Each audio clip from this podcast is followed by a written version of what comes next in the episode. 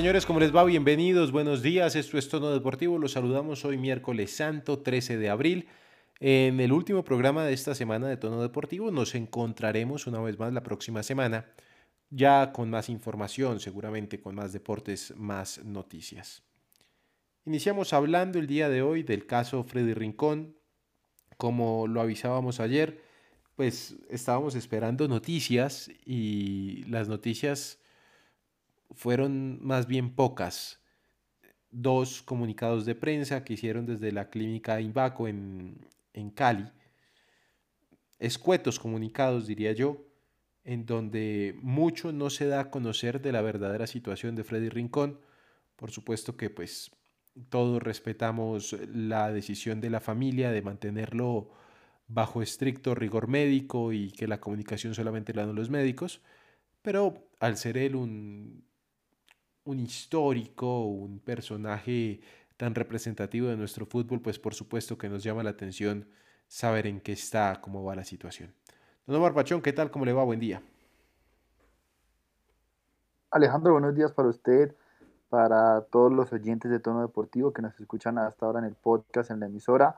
Y pues sí, un Freddy Rincón que en la mañana de ayer, hace ya 24 horas, un poco más, no teníamos las mejores noticias, eh, por lo menos en la cara de los médicos y en lo que se decía. Pero en el parte que se dio ayer a la tarde, las media más o menos, sí fueron más alentadoras. Y es de esperar, se le seguirán haciendo exámenes, se seguirá evaluando, hay que esperar. En unos minutos nos van a contar en este cuarto parte médico o comunicado oficial qué es lo que han resuelto los médicos. Ayer hubo una junta de neurólogos eh, avalando diferentes temas, diferentes procesos y donde también miraron eh, el, el, tema de, de, cómo avanzar y qué plan se le va a hacer a Freddy de aquí en adelante se, se, va a ver, ¿no? Vamos a ver con qué van a salir eh, a, a, hablar los médicos, a comunicarnos. Han manejado muy bien ese aspecto y eso también lo hicieron ayer y lo mencionaron y, y, y lo resalto y es el único comunicado oficial o la comunicación oficial somos nosotros, no quedan en nada más, solo la clínica se encarga de dar esos comunicados. Muy bien, lo han hecho de manera excelente, hay unos periodistas que han respetado, otros no tanto, y de Frey se puede decir eso.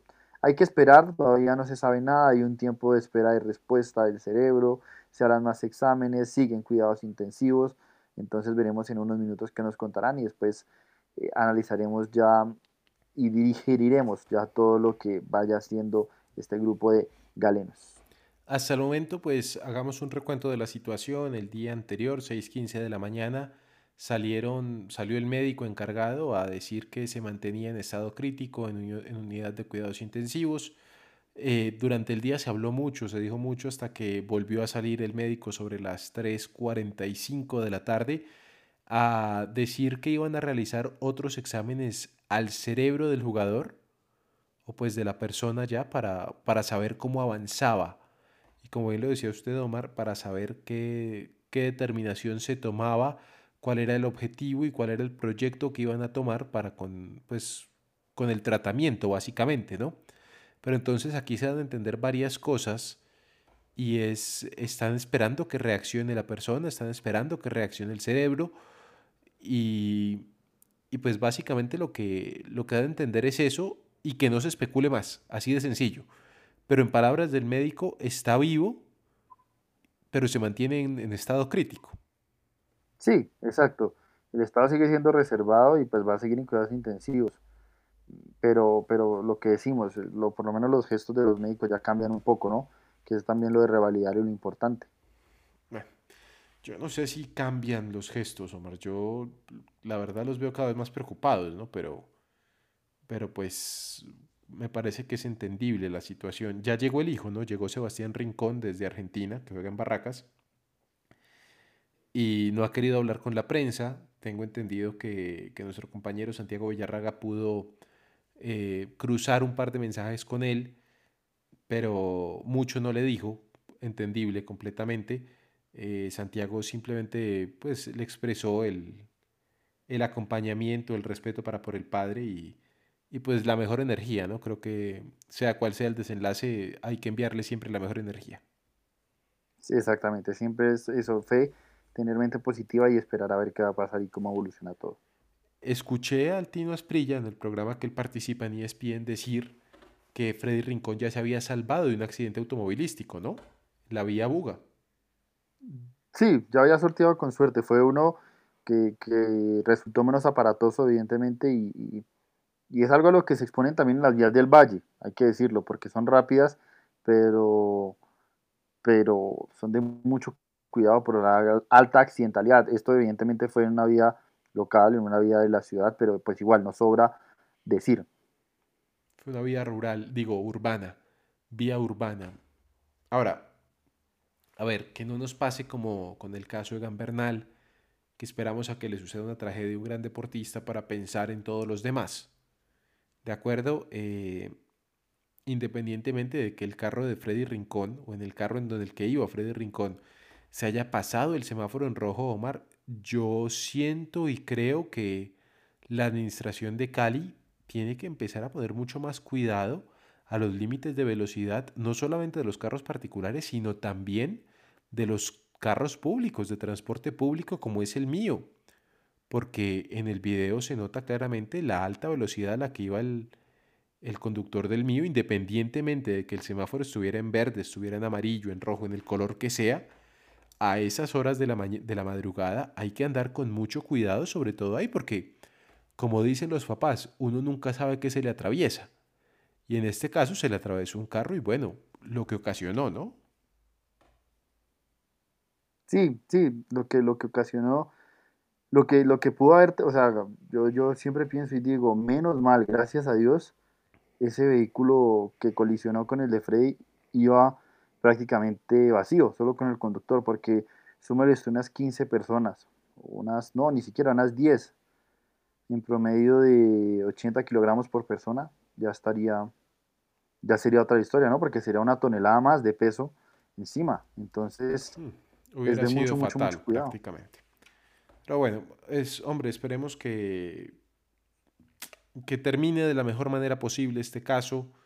Eh, sé, tengo conocimiento de que la familia está esperando por un milagro, ojalá se les dé un milagro médico, un milagro religioso, un milagro divino, ojalá se les pueda dar.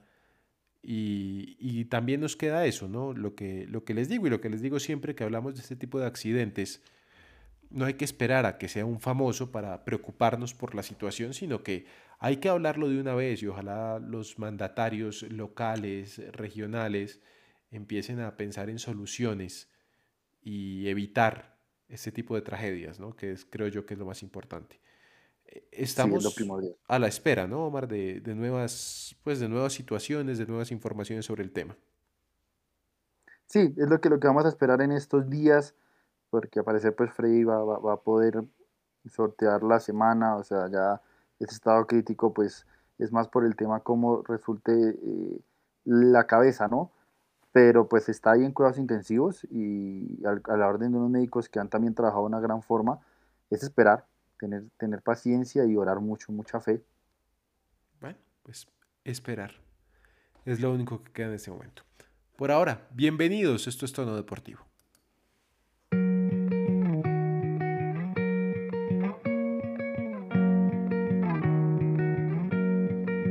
Yo conozco su cara y conozco su alma, que no hay gente más buena que yo haya visto en otro lugar pueblo es mi herencia, que me dio mi bandera, que se alegra la vida cuando un domingo sale a pasear.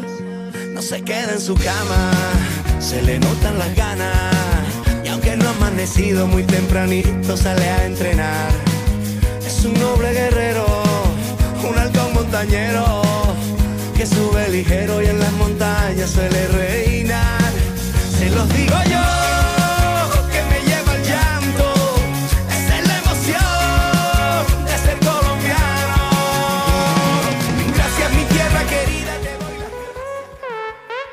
tono deportivo, ciclismo.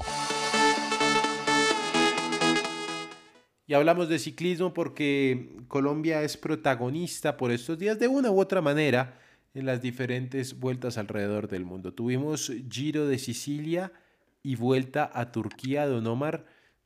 Parece por los standings, por la clasificación general, que no van tan bien los colombianos, pero como usted lo explicaba el día anterior, no hay que ver eso, sino hay que ver los tiempos. Y en tiempos todavía tenemos con qué.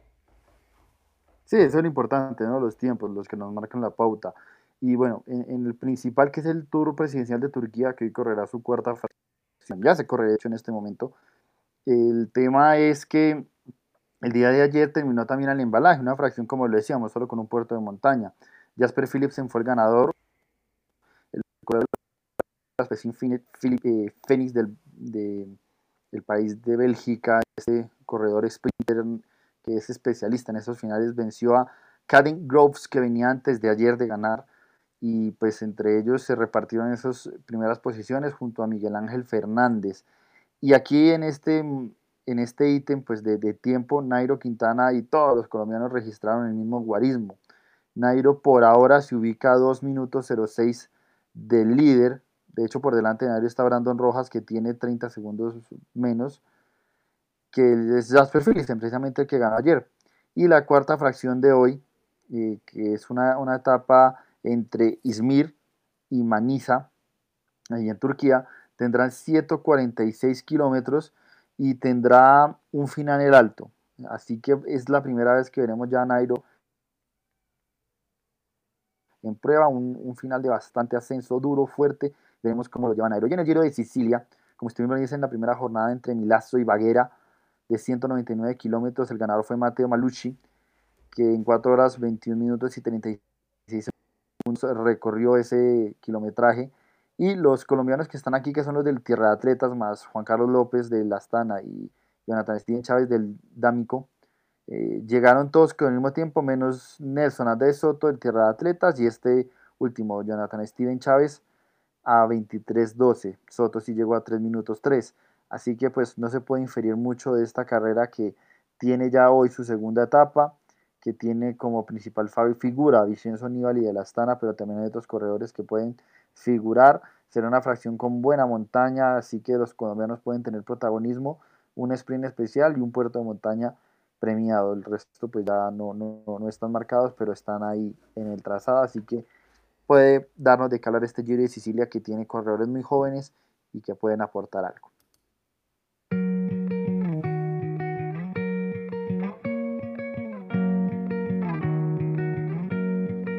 Yo conozco su cara y conozco su alma, que no hay gente más buena que yo haya visto en otro lugar. En mi pueblo es mi herencia, que me dio mi bandera, que se alegra la vida cuando un domingo sale a pasear. No se queda en su cama, se le notan las ganas, y aunque no ha amanecido muy tempranito, sale a entrenar. Es un noble guerrero el que sale muy tempranito a entrenar es Egan Bernal, que parece lleva su recuperación a pasos agigantados, Omar, sorprendiendo a todo el mundo. Sí, Alejandro, sorprendiendo a todo el mundo. Egan, que viene de un paso en otro, en otro, en otro, logró en estos días subir el puerto de montaña de San Jorge, que queda al lado de Zipaquirá. Es un puerto bastante pronunciado, largo, importante, y ya Egan lo está recorriendo va a pasos agigantados. No hay que acelerar la recuperación, pero tampoco hay que negar que Egan está hecho de otra pasta, que es impresionante lo que logra y yo creo que dentro de poco estará regresando a Europa para terminar de prepararse y de recuperarse con su equipo. Oiga, él tuvo un evento con medios de comunicación hace dos fines de semana, si no estoy mal, con la Porsche, ¿no? Con su patrocinador. Eh, exactamente, sí, señor. Una persona que asistió a este evento me dijo que estaban hablando de la posibilidad de que el, de que el jugador, de que el ciclista llegara para la Vuelta a España. ¿Qué tan cierto puede ser eso? Puede pasar, puede pasar, pero hay que ver los tiempos, porque Egan tampoco va a llegar porque sí, va a llegar en un estado competitivo y yo creo que lo puede lograr, pero hay que esperar, hay que esperar, no hay que afanarse. Yo quiero ver un Egan que, un Egan que pueda correr en, en plenitud, y no sé si para la vuelta al alcance. Entonces yo la verdad esperaría. Bueno, será esperar a ver qué pasa con Egan Bernal. Seguimos en tono deportivo. En tono deportivo, atletismo. A partir de hoy hasta el 15 de abril, Colombia tendrá representación en la reunión atlética MTSAC Relays en Walnut, California, Estados Unidos. Cuatro serán los nacionales que estarán compitiendo en pruebas atléticas de fondo que van desde los 1500 hasta los 10.000 metros. Este evento servirá como clasificatorio al Mundial que se llevará a cabo este año en Oregon en julio en Estados Unidos. Los deportistas nacionales más destacados para esta competencia son Carlos San Martín en los 1500 y 5000 metros, Muriel Conea en los 5000 y 10000 metros e Iván González que estará compitiendo en los 10000 metros y además apunta a la media maratón de Gerso en Alemania que se realizará a final de mes. En tono deportivo, tenis. La delegación colombiana que empieza a disputar hoy la Billie Jean King Cup está en Ecuador. El equipo nacional comandado por Fabiola Zuluaga busca un cupo a los playoffs que se disputarán en noviembre. Colombia hará parte del grupo A con Brasil, Argentina y Guatemala, mientras que el grupo B lo conforman Chile, Paraguay, México y Ecuador. El ideal es finalizar la fase de grupos entre los dos mejores para avanzar a las finales y buscar el cupo internacional. La delegación nacional, recordemos, sufrió una baja sensible a comienzo de semana luego de la confirmación de la lesión de Camila Osorio en el WTA 250 de Bogotá, que la tendrá por fuera de las canchas un par de semanas. El equipo quedó conformado entonces por Juliana Lizarazo, María Fernanda Arazo, María Paulina Pérez y Antonia Zamudio, cuya convocatoria levantó muchas polémicas al ser la hija del presidente de la federación. Mm, Colombia comienza su participación el día de hoy enfrentando a Brasil. Don Omar, el caso de Camila Osorio preocupa un poco porque pareciera que siempre es la misma lesión, es una lesión recurrente. Es que ese es el tema, Alejandro, que es recurrente la lesión, porque pues en un proceso un deportista se puede lesionar en cualquier momento, por estrés incluso, usted sabe que hay, hay temas de estrés en los huesos y en los músculos, no lo de la cabeza, del estrés muscular o el estrés Sí, también de la eh, cabeza. en este ortopédico. Pero sí, yo no sé, esas lesiones son que se vuelven ya más mentales y algo tiene que estar no haciendo bien, no digo que mal, sino no haciendo bien o correctamente María Camila, porque no supera esa parte y mire, donde era favorita en el WTA 250 aquí de Bogotá, no lo logró al 100%, en México le faltó también cabeza, Eh, es este el momento donde ella tiene que empezar a ratificarse y estar ya definida como una tenista terrenal más o como alguien que tiene la virtud y la cabeza para acceder al top 20, top 10. Yo creo que las condiciones, las capacidades las tiene. Mm, me corregirá usted que sigue más el tenis femenino, pero el ranking que en este momento pues da para que una jugadora de las capacidades y cualidades que tiene ella pueda estar en el top 20. es verdad. Falta, qué sé yo, falta trabajo mental, trabajo físico, no sé qué, qué pueda faltar. Creo que desde, desde Colsanitas tienen que poner mucho más cuidado porque es su activo más valioso en este momento. Es el activo, exactamente, es el activo de ellos. Entonces, eh, eh, Yo creo que ellos no les que cuesta nada ponerle un psicólogo 24/7, un psicólogo deportivo, que la acompañe a donde vaya, que esté con ella siempre, que le trabaje a la par que Ricardo Sánchez. No les cuesta nada. O sea, no les cuesta mucho más de la inversión que ya están haciendo, creo yo. Sí, es la inversión, la inversión que ella también tiene que buscar, su entorno, su patrocinio, no molestarse porque le digan solo Camila o, o Osorio, Con María Camila. sino... Exacto. Ahora, yo no creo que eso sea un tema de ella, ¿no? O sea, siéndole muy sincero. Yo creo No, que... no, no, eso no es de ella, eso es del entorno. Sí, eso es del entorno. Me parece que... No el entorno cercano, cercano, o sea, no el papá. No, no, no. El papá se ha alejado un poco de la situación. Ha dejado que un grupo o una persona especializada esté con ella y maneje este tipo de situaciones que al final, a ver, a la larga, si le dicen María Camila o Camila, da igual, es el nombre que ella tiene. ¿Sí? Exactamente. O sea, hay cosas más importantes que esas, me parece a mí, ¿no? No, es verdad, tiene, tiene, tiene usted toda la razón. Pero son cosas que también empiezan a, a detallarse y que hay que ir mirando y tocando para, para ir puliendo. Ese, ese es el tema, ir puliendo. En fin, Colombia enfrentará a Billie Jean King Cup contra Brasil. Empieza el día de hoy. Esperemos que le vaya bien al equipo dirigido por Fabiola Zuluaga. Hablando también de tenis, pero esta vez en tenis masculino, Omar, eh, el que estuvo jugando en el Open de Sarasota, en el Challenger de Sarasota, fue Daniel Galán, que se impuso en dos sets con parciales 7-5 y 7-6 sobre el australiano Max Purcell. En segunda ronda se enfrentará con el australiano también Jason Kubler. Él se iba a enfrentar ante Bjorn Fratangelo de Estados Unidos, pero Fratangelo se retiró a última hora y pues tuvieron que subir a uno de los jugadores que estaba eliminado. Hablamos de fútbol, ¿le parece? Hablemos de fútbol, Alejandro. En tono deportivo, fútbol. Iniciamos hablando de fútbol femenino. La selección Colombia de mayores femeninas se enfrentó a Venezuela en un partido que terminó 0 por 0 a puerta cerrada en Cali. El equipo colombiano de mayores pues viene de empatar con Venezuela, sigue sin levantar cabeza y se está preparando para lo que será la Copa América. El próximo 21 de julio aparentemente podría tener otro partido. En cuanto al suramericano sub-20 que se disputa en Chile, eh, pues la selección Colombia vapuleó a Perú en el partido que tenía 5 por 0, llega a 5 puntos igualando a Argentina, que es el líder del grupo, y está esperando para su próximo partido que será el día jueves contra la selección local. Terminado el fútbol femenino, Don Omar tuvimos Champions League. Tuvimos Champions, una Champions muy interesante, Alejandro, con partidos apasionantes.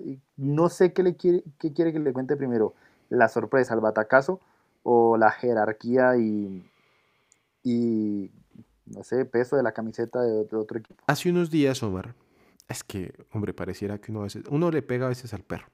No vamos a decir nada más, Ajá. le pega a veces al perro. Eh, me encontré unas declaraciones de Casemiro. ¿Quiere ver qué decía Casemiro? A ver. A ver, espérese a ver qué era lo que decía Casemiro aquí. Ponle cuidado. Yo creo que, que la clave de esto es, es el escudo. Yo creo que este club vive de esto, vive de, de ganar partidos imposibles, de partidos que nadie lo cree. Y yo que estoy todo, todo ese tiempo aquí dentro y, y vivimos esto. Yo creo que aunque la gente no lo cree y como se dice ya todo, ¿no? hasta el final, vamos real. Entonces yo creo que, que esa es la clave de todo. Para nosotros creemos hasta el final y, y damos todo dentro de- del campo. Yo creo que... Y sí, dan todo hasta el final y, y el Real Madrid tiene jerarquía, tiene historia. Eh, creo yo que verdaderamente es el significado de peso en la camiseta, el Real Madrid. Y creo que por eso logró reponerse de un Chelsea que lo tenía apretado y mal, ¿no? Sí, Alejandro, es, eh, un equipo mítico, un equipo que, que mar- marca historia, ¿no? ¿no? No solo una época, es que el Real Madrid marca historia. El partido empezó y tuvo al Madrid todo el tiempo casi que en- en- en- no metido así al fondo, pero no lo pues tuvieron sí, perdiendo. dejando... Exacto, estuvieron perdiendo, pero no, o sea, le pasaron la, la idea, la propuesta al rival siempre, yendo perdiendo 3-0 siempre, con talento individual. El técnico del Real Madrid, yo lo he dicho, hace mucho el, el Real Madrid tiene un director técnico técnico, tiene un estratega, un gestionador, y así logra, porque es que, a ver, a, a veces en el fútbol de élite se confunden que los jugadores tienen que aprender cosas que ya deben saber. Y el Real Madrid ha, entendido magnífico, magníficamente eso. No necesitan un Pep Guardiola, no necesitan a un formador como eh, Klopp, eh, porque pues evidentemente aportan, pero el Real Madrid tiene el talento porque todos los talentosos quieren jugar en el Real Madrid, hay que saber gestionarlo. Y cuando menos agrandado o, o más muerto se le crea al equipo es cuando da la sorpresa. 3-0, todo el mundo decía batacazo, los trinos aparecían, el Madrid se creció, el Madrid se confió, el Madrid cavó su tumba y pum. Rodrigo llega con una genialidad a un pase de Modric exquisito, después Karim Benzema en el tiempo extra, como de película. Los partidos del Real Madrid son como de película y es el dueño, amo y señor de este torneo. En semifinales esperará al rival entre el City y el Atlético de Madrid, que será hoy en la tarde. Y en la otra llave, en el otro encuentro, el Bayern Múnich hacía ya las maletas y todo, porque en el sorteo le había tocado al Villarreal y ya quería pasar eso de trámite y medirse con el Liverpool, que era lo más probable que le tocara. Pero el Villarreal, el submarino amarillo, hundió a los germanos, les dio en la cara, en la, en la ida y en la vuelta les plantó cara. Y ese 2 a 1 en la serie global le permite al equipo de Emir acceder a su segunda semifinal en la historia de la Champions League y es la primera semifinal de este entrenador como técnico Lopetegui, ¿no? de no, del Villarreal es eh, Unai Emery. Lopetegui Unai es del Emery. Claro, claro. Emery que ha ganado infinidad de, Sí, claro, de Europa ganó, League ganó todo, Europa League. y no había alcanzado la semifinal. Él llegó a cuartos con el Paris Saint Germain, si no estoy mal. Exactamente, a los famosos cuartos de la remontada del, del Barcelona al PSG. Y, y la verdad, Alejandro, es que eh, mística lo que tiene esta Champions. Un equipo tan fuerte, una demoledora, aplanadora como el Bayern contra un equipo como el Villarreal, que su estadio no tiene más de 30.000 personas. La ciudad es pequeña, eh, se basa en torno a la cultura de la cerámica y es muy lindo toda esa historia. Tiene jugadores importantes que han tenido recorrido como los Chelsea, Pau Torres, Albiol, Dani Parejo, pero también eh, eh, Juventud con Estupiñán, con Dani Chucuese. Es muy bonito lo que logra el Villarreal. Para algunos, los hinchas del Bayern, evidentemente no, batacazo, sorpreso, no, no, ni fracaso para el equipo alemán. Que El equipo de Nagelsmann. Exactamente, ve cómo se le escapa poco a poco una posibilidad de seguir aumentando ese palmarés y tratar de alcanzar al Madrid y sentar un proyecto, un proyecto que tiene que ser victorioso y pues con la Champions evidentemente si no llega no se logra y no se conforma. Ahora, yo le pregunto, ¿posibilidad de que Nagelsmann siga al frente del Bayern Múnich así gane Copa y Liga Alemana? Toda, toda, no, Nagelsmann le prometieron un proyecto amplio y van a tener paciencia con él. ¿Será que Eso sí? No, no hay problema. Sí, sí, sí, eso téngalo por seguro. Toda, toda, toda. Nagelsmann va a seguir siendo el técnico sin ningún problema. Hombre, este día en la noche vamos a tener Copa Libertadores, ¿no? Y Copa Suramericana. En Libertadores, Tolima visita Independiente del Valle, eh, el Cali visita Corinthians y tenemos en Suramericana el Junior contra Fluminense. ¿Qué podemos esperar de estos partidos, Omar? Pues Alejandro, podemos eh, esperar que, a ver, que los colombianos hagan una presentación buena, ¿sí? Lo que- ¿Decorosa lo que podemos o esperar. buena?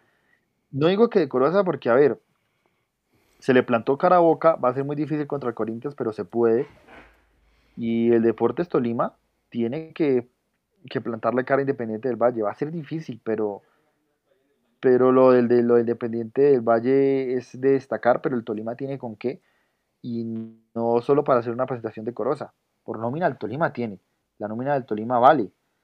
Y pues tienen que sacudirse. Y por el lado de la suramericana, yo ahí diría puede ser algo más decoroso, pero Es Pero la verdad ¿no? El que quedó eliminado que- en Libertadores. sí, como quedó complicado. eliminado contra Millonarios, Millonarios lo complicó en los primeros minutos aquí en Bogotá, Una cosa es Bogotá Yo y no otra es Barranquilla, veo- ¿no? exacto, pero el Junior tiene equipo, es que uno viene a la nómina del Fluminense y el de Junior y pues sí es buena, pero, pero es que el Junior tiene buenos jugadores y tienen que funcionar en este tipo de competencias. Ya lo del Medellín contra el 9 de octubre en casa, a ver, decoroso no tiene que ser, tiene que ser Tiene que ser arrollador. victoria. Así Lo de del Medellín tiene que ser arro- no, Victoria no, arrollador, tiene que ser el Medellín. Bueno, viene siendo buen equipo el Medellín, ¿no? En casa. En casa es muy bueno, por fuera, Le o cuesta, pero, pero en casa es pero ¿sabe? yo creo que le cuesta porque no abandona el esquema de juego que plantea Julio Comesaña. también, eso también hay que tener Que en él quiere jugar igual en casa que de visitante. Sí, y cuesta, y cuesta porque en casa tiene su fortín, tiene su hinchada que es muy fiel, aplausos para el hinchada del Medellín, y lo estaba logrando la vez pasada contra el otro equipo paraguayo, pero le costó al final, se fue con el empate, para mí Medellín perdió dos puntos, pero contra el 9 de octubre en casa tienes que ganarlo, tienes que ganarlo. Pues de eso estaremos hablando la próxima semana. Don Omar, feliz Semana Santa, buen descanso. Nos encontramos el lunes. Nos encontramos aquí en Tono Deportivo, no se pierdan nada y sigan siempre bien informados.